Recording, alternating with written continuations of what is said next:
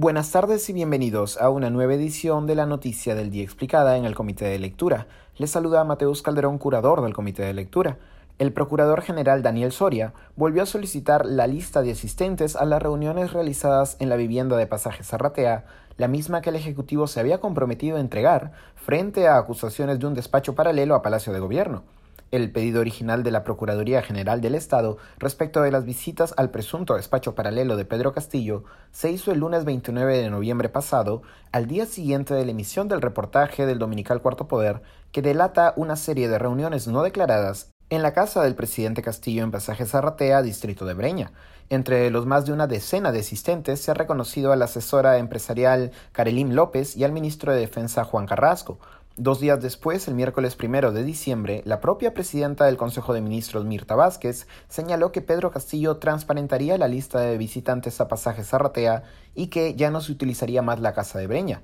De acuerdo a la propia Procuraduría, tras el primer pedido de transparencia, la Subsecretaría General del Despacho Presidencial respondió que, y aquí estoy citando, la Casa Militar no cuenta con registros de personas que realicen visitas al presidente fuera de la sede de Palacio de Gobierno, pues sus funciones solo contemplan la posibilidad de brindar seguridad integral al presidente y a su familia y vicepresidentes, así como a brindar protección en las actividades dentro del país o en el extranjero en la sede de Palacio de Gobierno.